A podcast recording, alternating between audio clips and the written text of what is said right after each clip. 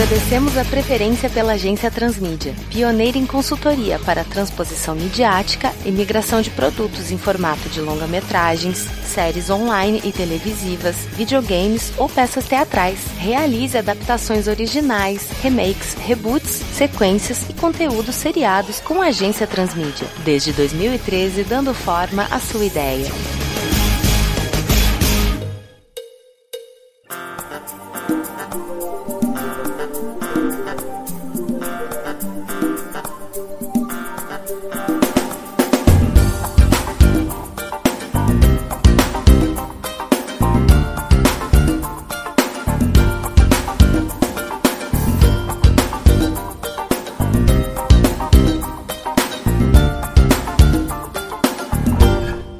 Senhores. Que bom vê-los novamente. Bom dia. Bom, eu gostaria de conversar com vocês aqui hoje a respeito de uma proposta aqui. Eu já conversei anteriormente sobre esse assunto com o Vitor Hugo, conversas paralelas e em momentos antes das nossas reuniões aqui no projeto do Sena e do nosso projeto do Todos os Santos. Eu tenho para vocês uma proposta de adaptação pro meio audiovisual de um projeto pessoal que eu tenho há bastante tempo. E antes de mais nada, eu gostaria de solicitar aos senhores que assinem a nossa ata de hoje, dando atenção cláusula de confidencialidade dessa ata. Bom, senhor Bruno, bom dia. Mais uma vez estamos trabalhando juntos. E hoje estamos aqui para prestar consultoria, tentar melhorar o seu produto aqui. E eu espero que a gente faça um bom produto. Eu sou Vitor Hugo Mota e faço parte do departamento de criação aqui da agência Transmídia. Toma aqui, Chico. Obrigado, Mota. Bom dia novamente, senhor Bruno. Fico lisonjeado por ter me escolhido para esse trabalho. Eu sou Chico do Couto, do departamento de fontes e pesquisa.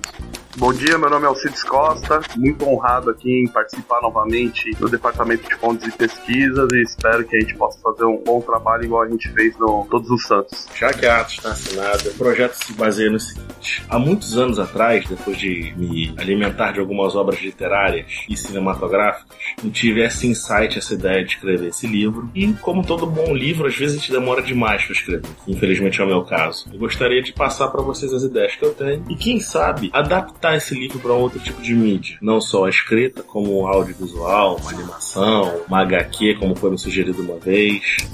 A base é a seguinte: nós vivemos num futuro distópico em que a política e as crenças religiosas se misturaram de tal maneira que o atual presidente resolveu que nenhuma outra crença religiosa seria cultuada nesse país a não ser a dele. Com base nessa decisão do presidente, os seus comandados resolveram atacar todas as congregações religiosas no Brasil: a Igreja Católica, os próprios evangélicos, budistas, muçulmanos, o que fosse sendo como regra destruir todo qualquer material religioso, escrito ou visual, casos, imagens, murais, obras de arte relacionadas a qualquer religião. No meio dessa história, nós temos o nosso personagem principal, nosso capitão-tenente Cavalo, fuzileiro naval, um grande devoto de São Jorge, que a ele foi dada uma incumbência ingrata. Por saber que ele é um militar muito bem treinado, foi dada a ele a incumbência de proteger e entregar no local seguro a última imagem do Santo Guerreiro. No decorrer dessa história, ajudando o nosso personagem principal, temos um agente infiltrado no governo que tenta de toda maneira possível ajudar o seu amigo a cumprir a sua missão e evita também de ser descoberto que a punição para esse tipo de crime é a morte. Além disso, tem também toda a questão de que ele, mesmo sendo um militar, nem toda a população, nem todo o comando do, das Forças Armadas concordou com as decisões do novo governo e se rebelou, tendo que lutar contra essas decisões do governo que não são apenas religiosas,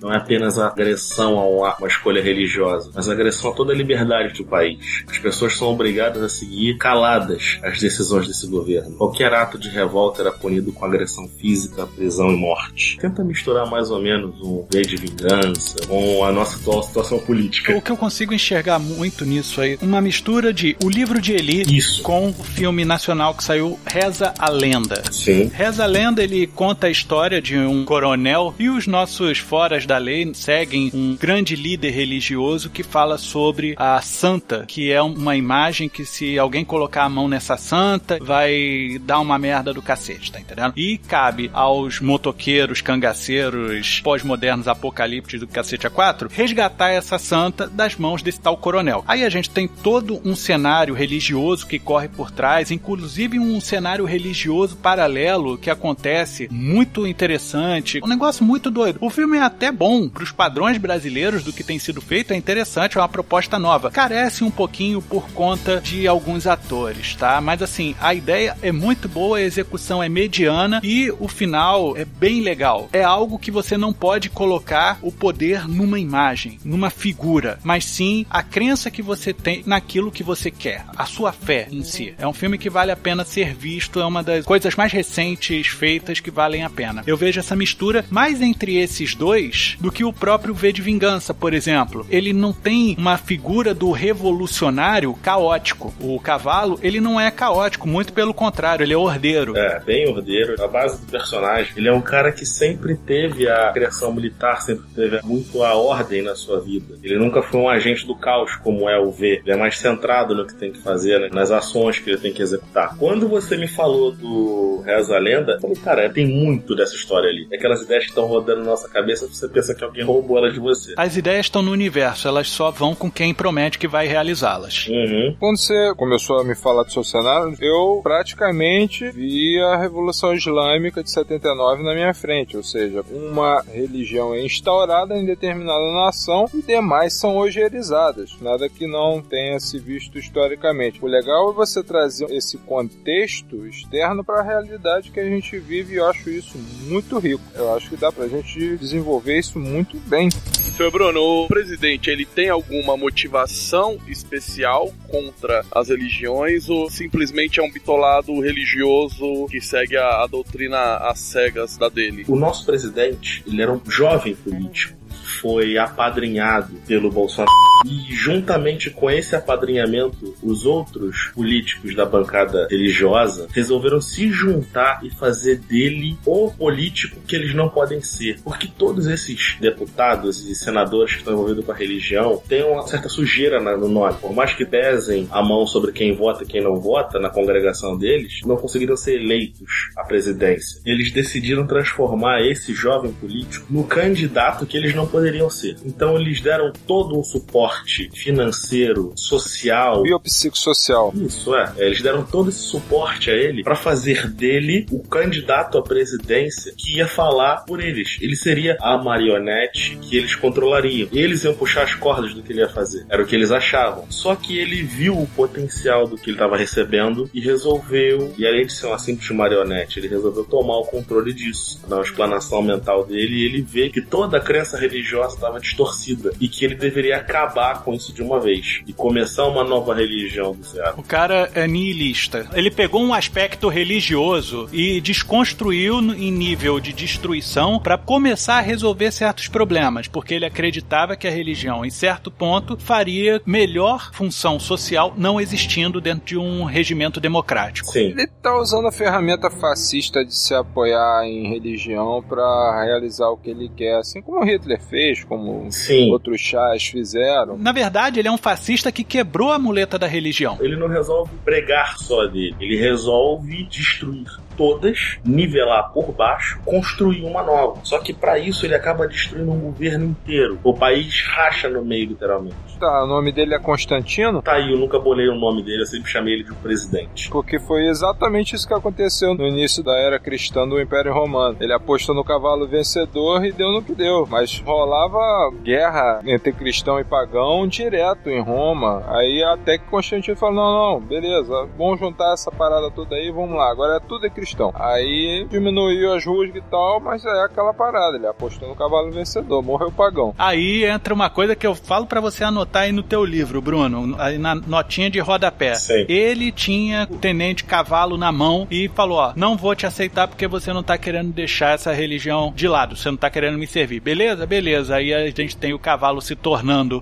contra a gente, né? O renegado, né? Isso, ele luta contra o que o presidente está impondo e o presidente virar e falar: Porra, eu tinha o cavalo vencedor na mão e joguei fora. Porque ele é o cara que tá correndo contra o tempo, ele é a peça-chave, ele é o cavalo vencedor. Por um corpo de vantagem. E cruzam o disco final.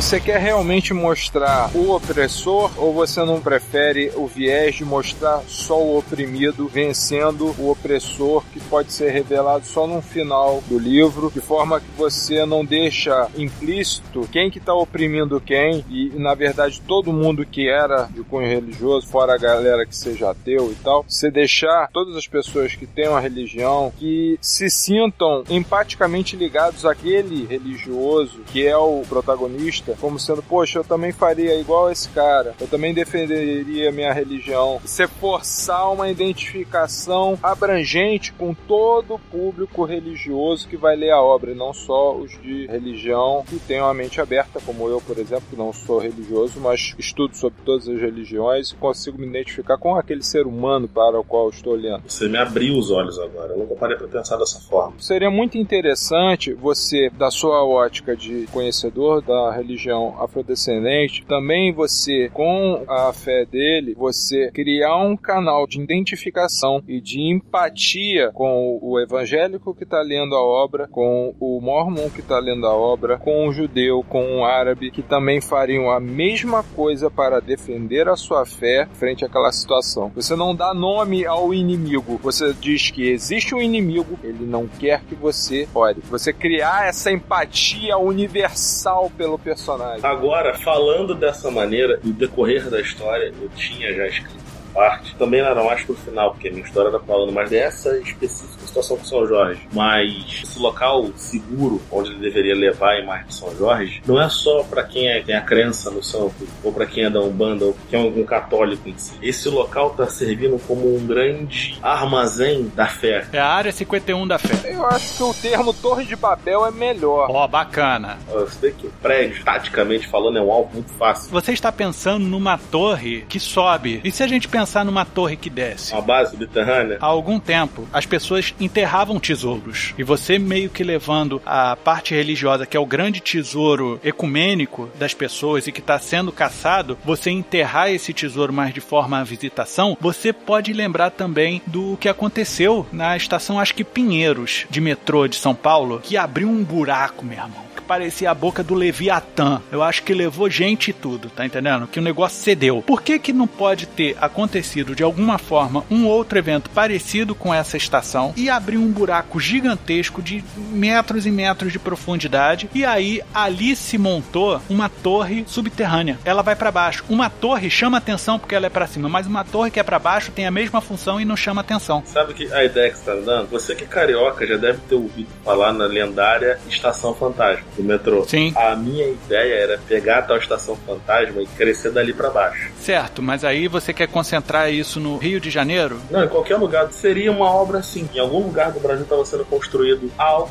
Primeiro crescer para baixo, ter uma fundação forte bem abaixo da superfície, para depois ampliar superficialmente. Eu acredito que a gente não deva trazer isso pro Rio de Janeiro. Porque o Rio de Janeiro, do jeito que já tá, já tá arrumando para um caos. A gente tem que ver qual é o maior centro policultural cultural do Brasil, onde todas se convergem. Eu acredito que a gente tem que jogar isso para São Paulo. Pessoas que vêm do Nordeste, Sul, Centro-Oeste, Norte, todo mundo se encontra em São Paulo. Uhum. E a gente não precisa se limitar a um lugar. Pode ter vários centros, pode ter a Estação Fantasma aqui do Rio de Janeiro, pode ter uma, uma estação subterrânea em São Paulo, até lá de Brasília, que o nego encontra uma porrada de poesia submersa nesse negócio todo. Quem garante que não tem alguma coisa do tipo lá em Brasília também? Encontraram um grande espaço onde o pessoal começou a armazenar o que seria bastante cara de pau, porque tá fazendo embaixo do nariz do presidente. Isso é bacana também. Todo estado poderia ter uma central de concentração. E elas poderiam conversar entre si, né? Ser meio que a resistência. Ah, com certeza. Você teria um local em cada grande centro, por exemplo, não conseguiremos levar tudo ao mesmo tempo para essa grande Torre de Babel para armazenar de uma vez. Então a gente teria, por exemplo, em São Paulo, armazenando alguma coisa de cada grupo religioso mais presente ali, um pouco no Rio de Janeiro, Espírito Santo em Minas, que é um estado grande, tem bastante área inexplorada para você trabalhar com isso. Aproveitar que tem muita área de mineração em Minas não explorada, Uhum. que você pode aproveitar a própria área de mineração para fazer um grande armazenamento. Pra quem já viu aquele filme Caçadores de Obras-Primas,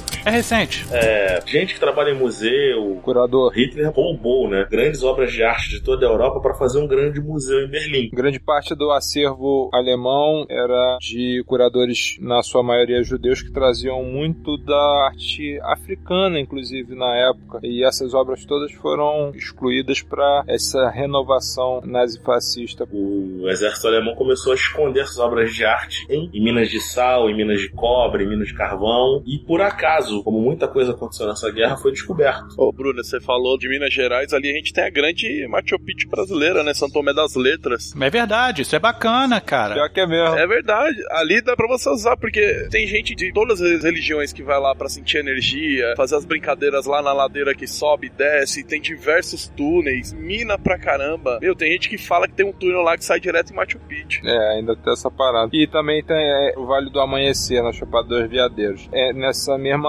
vibração, né, de São Tomé das Letras. Mas eu acredito que São Tomé das Letras seja muito mais rico pra gente trabalhar textualmente do que o Vale do Amanhecer.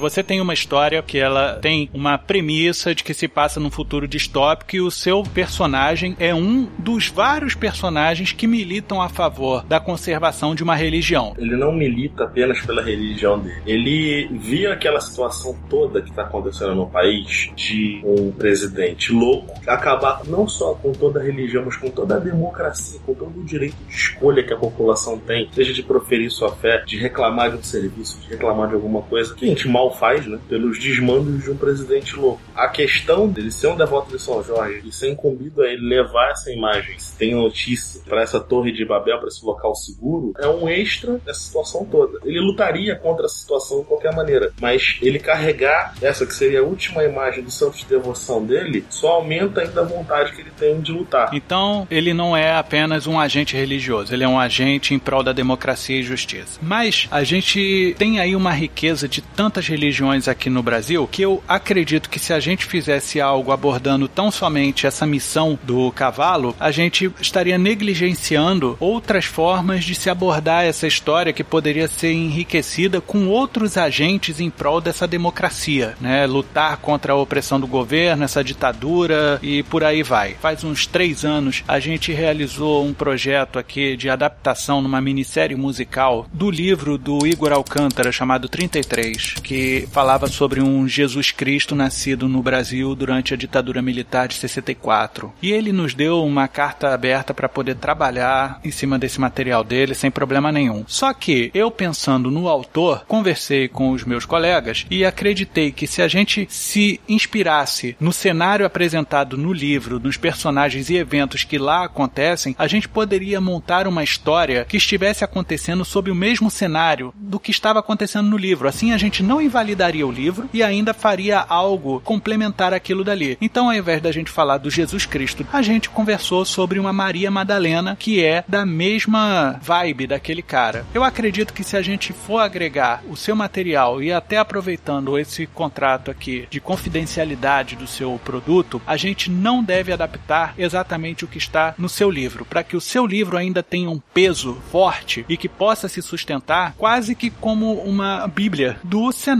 que você está querendo propor. Eu acredito que a gente deva explorar um pouco mais sobre as formas organizacionais desses lutadores da democracia, pela justiça social. Concordo. Para somar esse conceito, já que a gente tem o cânone do último guerreiro como tendo toda a jornada do herói, do cavalo até o seu objetivo, que tal a gente criar uma parte com outros revolucionários de outras religiões totalmente diferentes, mas que com um objetivo em comum. E eu acredito que a gente tem religião suficiente para isso, a gente tem estado suficiente para isso, e eu acredito que a gente pode fazer um prequel Exatamente. desse seu livro. O motivo pelo qual querem destruir justamente essa estátua aí do São Jorge, nessa imagem dele, e mostrar que esse grupo que a gente venha a conversar sobre descobriu essa imagem. E aí, ó, precisamos de alguém que vá resgatar essa imagem e leve a segurança até uma das torres de Babel mais seguras, mas a gente não tem uma galera que possa fazer isso, né? Desviar essa atenção atenção pro cara ir lá e pegar e levar em segurança. Quem a gente vai chamar? Vamos chamar o cavalo. Isso seria o desfecho do que a gente vem a fazer. Mas a gente precisa fazer o antes. Existem torres de Babel em todos os estados do Brasil. Não que eles concentrem apenas de uma religião, mas que existam, vamos dizer assim, exposições itinerantes ou algo do tipo para que as pessoas de outros estados possam ver a imagem ou aquele artigo que pertence à sua religião, ele se sentir emocionado, esses negócios todo, né, que acontece. Só que existem traidores,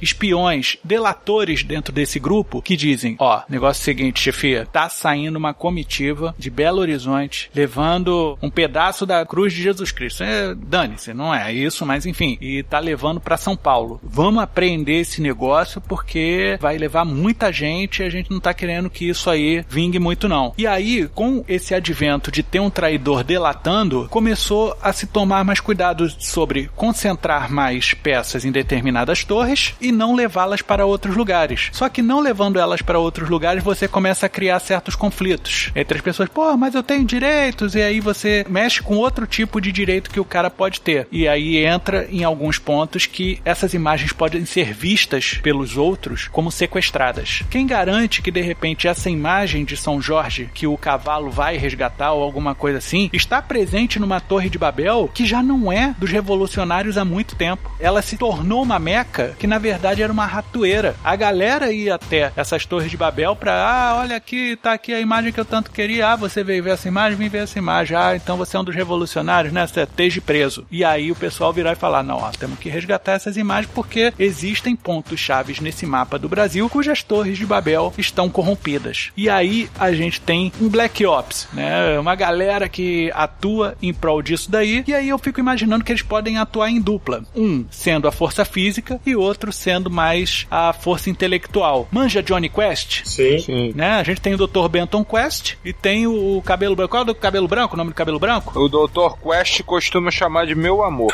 não, não costuma não. ah, meu advogado é sacanagem.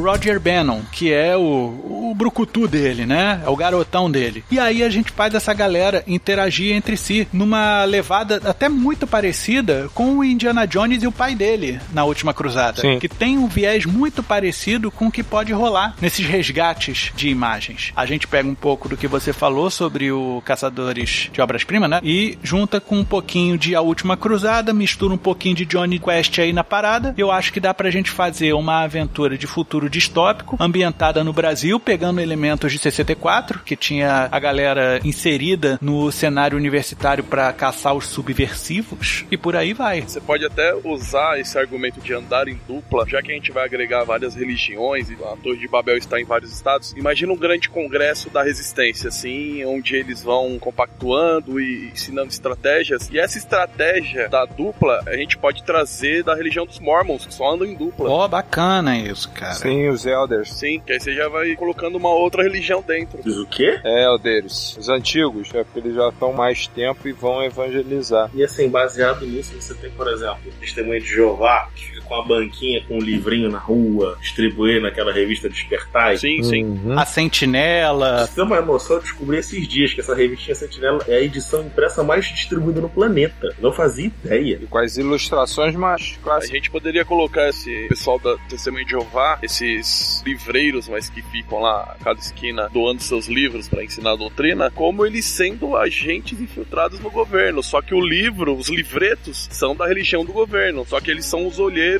da resistência, entendeu? Antes de mais nada, a gente abre uma solicitação no departamento que vai dar merda, porque falar de religião, que alguma coisa aconteceu contra uma religião, é mexer num vespeiro gigante. A gente não pode dar nenhum viés negativo para nenhuma das outras religiões. Claro, é, claro. Todo mundo rodou rodou todo mundo. Então deixa eu aliviar, aproveitar o que o Alcide falou, que tem um fundamento e coisa interessante, porque bem ou mal, os testemunhas de Jeová são muito diplomáticos. Então a gente tem que aproveitar o que tem de destaque positivo em cada religião e usar isso a favor da resistência. E eu acredito sim que a gente pode ter testemunhas de Jeová dentro do governo, né? Ali dentro, arregimentando. E lembrando, né? Os testemunhos de Jeová, eles trabalham pela religião o tempo todo. Eles não vão para um trabalho onde eles não possam fazer a distribuição da palavra, de alguma forma. O que eu acho um pouquinho contraditório em alguns pontos, porque tem vaga limitada no céu, né? Assim, eles acreditam que o, o arcanjo Miguel, né, que é a parada, é o Jesus deles, vai vir aqui, vai fazer o arrebatamento, aquele negócio, só vai subir 700 mil. Já temos mais de 3 milhões, 4 milhões só no Brasil. O que acontece? Eles têm cada vez mais gente. E mesmo assim, eles estão cientes de que boa parte da galera que eles convertem não vai subir, vai ficar. Entrando no governo, eles estariam, na verdade, arrumando mais formas de poder garantir a vaga deles. Lógico, eles vão estar ajudando a revolução, mas em prol da religião deles. Não vão ferrar dos outros, mas vão fazer toda essa movimentação. Seriam os agentes duplos da revolução. É, o problema de colocar como agente duplo é como se estivessem querendo ferrar os outros. Eles não querem ferrar os outros. Um agente duplo, por definição, ele quer sacanear alguém. Eles seriam agentes da revolução infiltrados no governo. Ótimo. Aí sim. Melhor ainda. Aí tudo bem. Ô, Mota, e, e uma outra visão? Não a visão da salvação. Ah, eu vou entrar no governo, mentir para o governo, entre aspas, e ser um membro da resistência lá, ou enganar o governo para eu ter minha salvação. Mas, em vez de ter a salvação, ele se ter como um mártir, como um, um sacrifício. Olha, eu vou contar diversas mentiras para poder entrar no governo para salvar mais pessoas na minha religião. E eu não vou pro céu. Isso aí pode ser um pano de fundo pra rolar aí dentro, até mesmo pra gente levantar a dúvida de que, porra, o cara da revolução e tá lá dentro, esse cara tava na reunião Isso. comigo e agora tá aqui metendo facão nas minhas costas, brother. Tá errado esse negócio. O cara fica naquele ímpeto de denunciar e o cara fazendo um gesto, alguma coisa assim, segura tua marimba, meu irmão.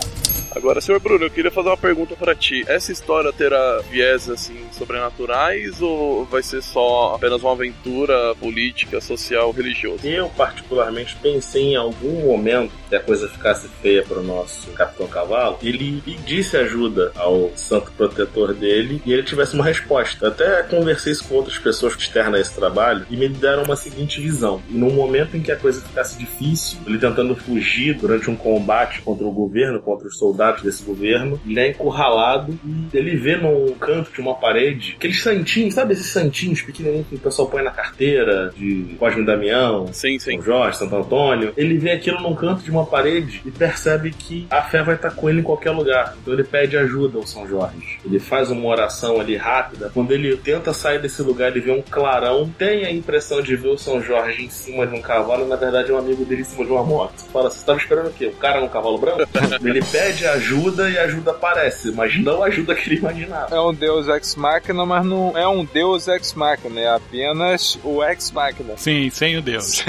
Ou com, né? Exatamente. Até porque se você usasse esse viés, você ia ficar escravo disso ao longo de, de repente, continuações dessa mesma história ou derivados. E abrir um precedente perigoso. Isso. Mas assim, eu acredito que o sobrenatural disso daí, na verdade, é a fé. Porque a fé, ela é sobrenatural a quem não acredita nela. Pra quem tem fé, não é sobrenatural, é totalmente natural. Sim, sim. Isso vai acontecer. Se tiver que acontecer, vai rolar. Então, se a gente tratar os adventos de deuses ou coisa assim de maneira natural, sendo uma resposta da natureza orgânica, não vai parecer um ex-máquina. Vai parecer que a fé fez com que aquela pessoa estivesse preparada para aquele momento. Sim. A gente pode colocar várias pichações ou sinalizações, como por exemplo teve no terceiro filme do Batman do Nolan, a resistência do morcego, que toda hora tinha um morcego pintado a giz ali, né, desenhado para mostrar quais eram os caminhos que estavam seguindo a bomba que ia explodir em Gotham City. Sim. E aí a gente tem, por exemplo, o que você falou do santinho do São Jorge, que a gente carrega na carteira, ele vê num, num cantinho ou coisa assim, existir alguma coisa que você cola ali ou mostra ali, porque, ah não, é porque alguém colou ali. Não. Ali tem alguma coisa que pode ajudar um fiel de São Jorge, entendeu? Aí ele vai, aperta alguma coisa que faz alguma coisa abrir, que faz alguma coisa A cair. gente pode usar isso também em vários aspectos do tipo. Sabe aquela cena do final de Star Wars, do final, no meio do último filme, que a menininha mostra o anel com o logo da Resistência? Eles terem alguma coisa visível que só a Resistência reconhece, como o famoso aperto de mão de um maçom. Uhum. E em algum momento ele tá numa situação de crise. Óbvio que o cara é um, um soldado bem treinado, mas porra, ele não é o Rambo. Até o Rambo de vez em quando tinha que, que apelar pra alguma coisa. Então ele tá naquela situação de crise e saber saber que naquele lugar, naquela região, em algum buraco daquele lugar ali, tem um porto seguro, tem algo que possa ajudá-lo. Pode perceber que alguém que está usando um ícone, disfarçadamente um símbolo da religião islâmica, chegar pro cara e soltar aquele assalamu alaikum no desespero, o cara responder e proteger ele. E explicar que ele tá na missão assim, assim, assado, o cara ajudar. Quem tá envolvido nessa história não tá defendendo apenas a sua religião, tá defendendo todas. É o único momento em que o mundo vai se juntar para se defender mutuamente. Os todos vão se defender e defender quem tá batalhando por isso.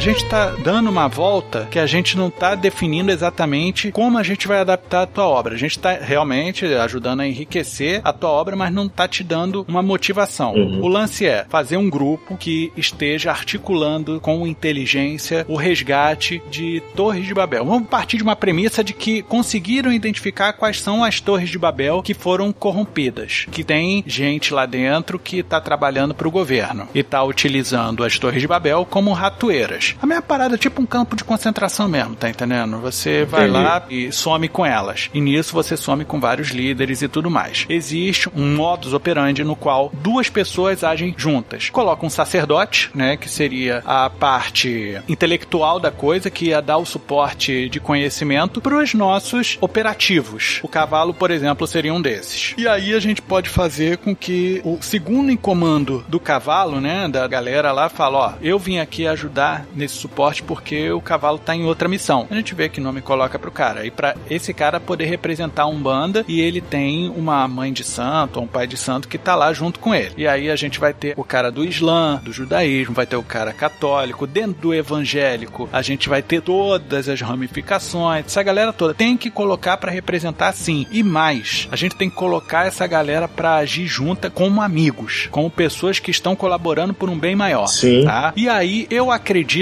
que esse produto que a gente está desenvolvendo para você, Bruno, ele não é um filme, ele não é um seriado, ele também não é uma minissérie, também não é uma animação. Eu acho que a gente está fazendo um videogame para você, cara. Olha, gostei. Porque assim você pode colocar determinadas fases para você lidar com a missão de cada um desse grupo e no final você consegue arregimentar todo esse grupo e você trabalha em esquema de compartimentação. Uma missão grande que tem várias pequenas missões dentro de si, que é o que? Resgatar aquele aquele símbolo, aquela imagem, ou seja lá o que for, importante para sua religião, para que todos juntos possam fazer uma carreata, né, irem juntos até o local onde devem ser levadas essas imagens, um porto seguro, uma torre de Babel que seja segura. Sim. Não tem jeito de você trazer o público para sua obra hoje em dia melhor do que o videogame, porque o cara vai ser a ação, vai ser o protagonista. Então é um jeito bom de você você trazer o público para o seu universo e tornar a empatia que é tão almejada, ela é automática quando você lida com o videogame. Quando você coloca o videogame para poder representar esses personagens, a gente não vai ter a possibilidade do cara que é de uma religião X ser antipático a uma religião Y, porque para a religião X dele, dentro desse videogame poder progredir na missão, ele precisa que a religião Y consiga cumprir a sua missão também. Então ele vai ajudar a outra religião a ser vitoriosa. Você vai estar tá praticando essa empatia, essa identificação espiritual dentro do videogame, mesmo que seja por outros motivos, mas mesmo assim já é uma porta de entrada para você apresentar costumes e conhecimentos daquela religião e iniciar até um processo de respeito que muitas religiões não têm entre si. De repente o cara tá lá jogando com uma religião que ele não curte tanto ou teve uma propaganda que não foi muito feliz por parte de outrem e fala assim: "Olha, rapaz, eu não sabia que isso era assim não". E aí ele desenvolve uma certa empatia. Cada missão vai ser jogada por um cara que é de uma religião e o seu sacerdote tal, pô, e o cara vai dando suporte tipo oráculo, sabe, do Batman, que vai falando, ó, você segue tal tal tal, vários puzzles que o cara tem que poder resolver. Aí entra a parte de tiro, entra a parte de stealth, entra uma porrada de coisa. A gente pode aglomerar isso num jogo de forma tranquila, rápida e aí no final com todas as esmeraldas do Sonic, né, que ele pega no final das contas e pode é, enfrentar o Robotnik de igual para igual. Todos os símbolos religiosos. Exato, cara. Porque são símbolos religiosos, não necessariamente uma cruz, uma estrela de Davi ou coisa assim, é. assim, mas algo que represente aquela religião de maneira importante naquela Torre de Babel em si. E aí você junta isso tudo, você é poderoso. Cara, você tá munido de todas as fés que existem no Brasil a seu favor. Você tá em melhor companhia do que nunca teve na sua vida. E aí você tem a missão de seguir até a tal Torre de Babel. E claro, logo vai chegar ao ouvido do governo e falar: ó, essa é a Torre de Babel mais segura. Aí, ah, então vou fazer o seguinte, meu irmão. Vamos cercar esse negócio e impedir que nego entre. Enquanto eu mesmo vou entrar lá e vou reclamar aquilo para mim. E aí a gente tem todos os nossos religiosos podendo agir em vários níveis ou você poder agir em equipe. Você jogar em turnos, tá entendendo? Você joga, ó, vai você para lá, você para cá. Você pode jogar online também, ó. Você pega o time tal, tal, tal e me ajuda nisso, tal e por aí vai. Você vai fazer um collab online. Interessante. Concordo plenamente. Eu gostei muito dessa ideia. Show. Se esse suporte que você estava falando, tal qual a Oráculo, der suporte para todo mundo nesse sentido, e se no final da jornada você revelar que esse oráculo na verdade é uma pessoa sem religião, mas que acredita na liberdade de religião e no respeito mútuo entre todas as pessoas. Aí você ganha outra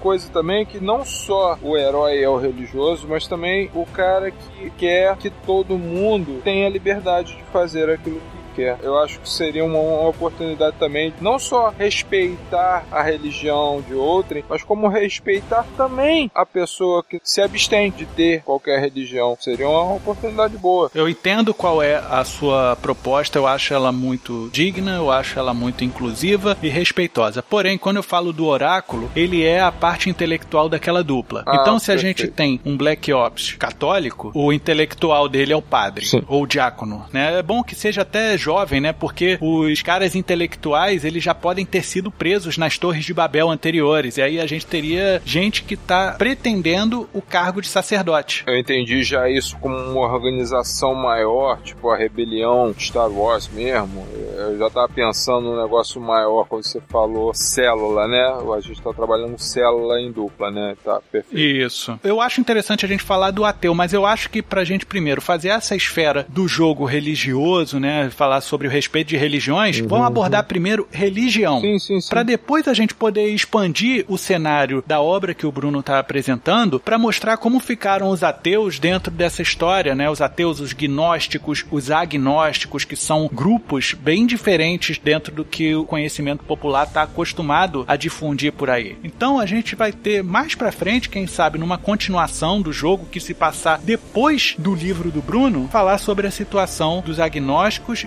gnósticos e ateus, até mesmo para fazer o resgate desse pessoal que foi pro campo de concentração da ditadura teocrática. A teocrática, né, cara? Tem que deixar claro, o nosso governo desse cenário do Bruno não tem religião. Ele quer acabar com religião de qualquer forma. A religião para eles é um problema, assim como qualquer liberdade que esteja envolto no ato democrático. A vontade do povo em querer progredir tanto politicamente quanto em educação e por aí vai.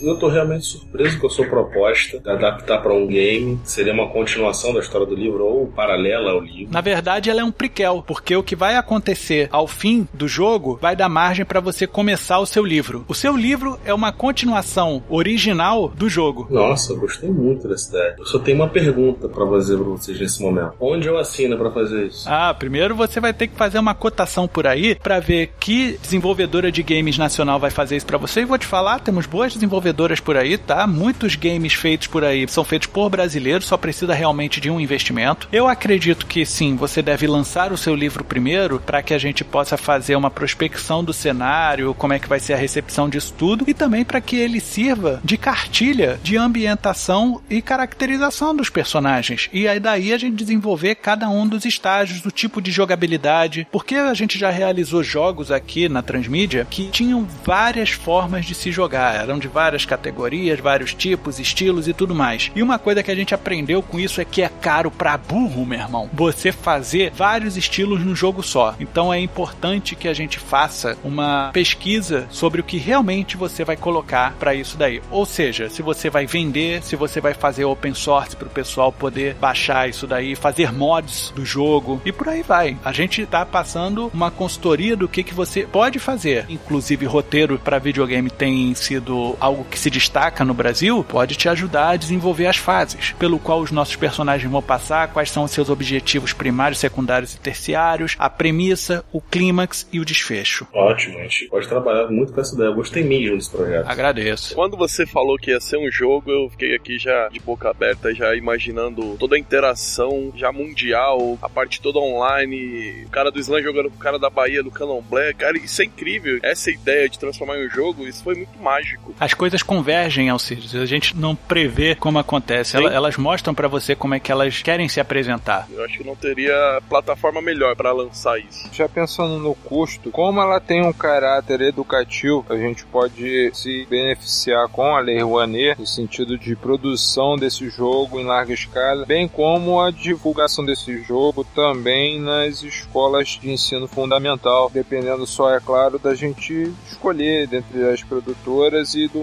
modus operandi que o jogo vai ter, se ele vai ser terceira pessoa, primeira pessoa, plataforma, ou se vai ser um, um ajuntado disso tudo, até para adequar a todas as possibilidades que a trama pode vir a vislumbrar, mas a gente pode reduzir esse custo de produção desse videogame e usar a Lei Rouanet como ele tem um caráter educativo a fim de integrar várias religiões e apresentar a várias pessoas nuances de cada religião do solo nacional. Desde que a gente não faça isso em ano de eleições, meus amigos, eu acredito que pode dar muito certo. Vamos evitar ao máximo qualquer estresse, principalmente na eleição. Exatamente.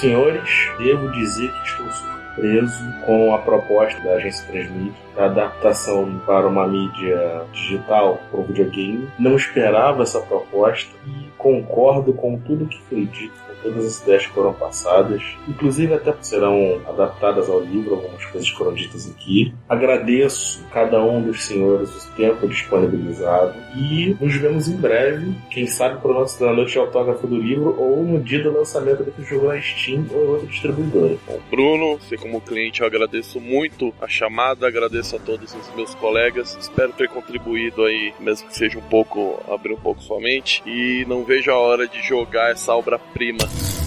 Bom, senhores, fico contente em, em proporcionar ao senhor Bruno o fomento que ele necessitava. E eu acredito que os penúltimos guerreiros será um jogo tão grande e trará ao último guerreiro a mesma projeção que o Witcher e toda a sua trilogia fez com as obras do grande polonês que escreveu. O senhor é um canalha genial, senhor Chico, porque que nome pro jogo? Os penúltimos guerreiros. Porque ninguém espera isso de um nome de jogo. E os penúltimos guerreiros, no seu plural, leva ao último guerreiro. Olha, parabéns, cara. Obrigado. De vez em quando ele acerta, né? Ele já acertou várias vezes. Faz, faz muita merda, tá, seu Bruno? Não vou dizer que não. Mas acerta, mas acerta.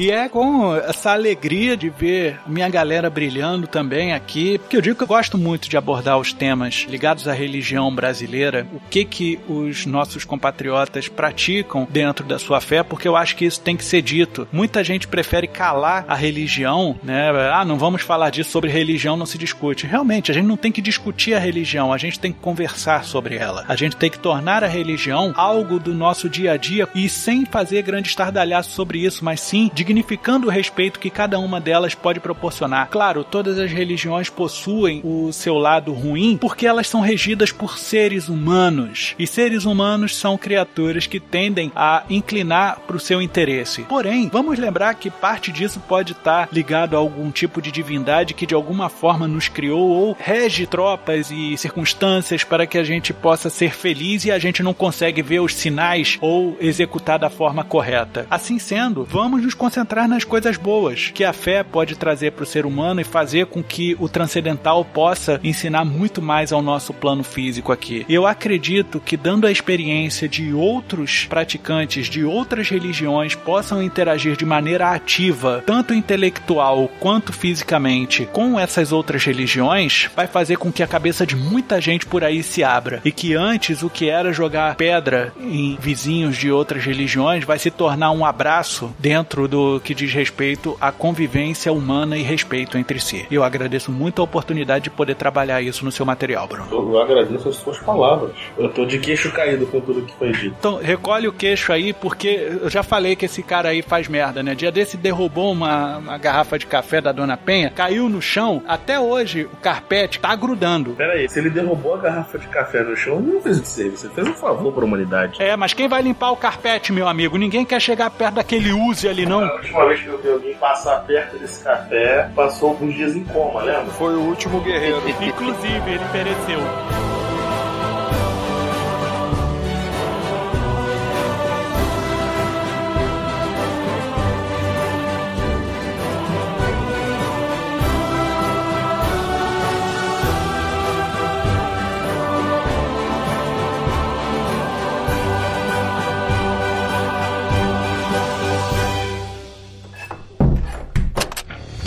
Venha também dar forma à sua ideia com a Agência Transmídia. Basta enviar a sua intenção de adaptação, feedback ou sugestão para o e-mail contato@agenciatransmedia.com.br, pelo Twitter arroba ag transmídia, pelo facebook.com barra agência transmídia ou através de um comentário pelo site www.agenciatransmedia.com.br. Então logo recebermos seu recado, entraremos em contato. A Agência Transmídia agradece a sua atenção. Tenha uma boa semana.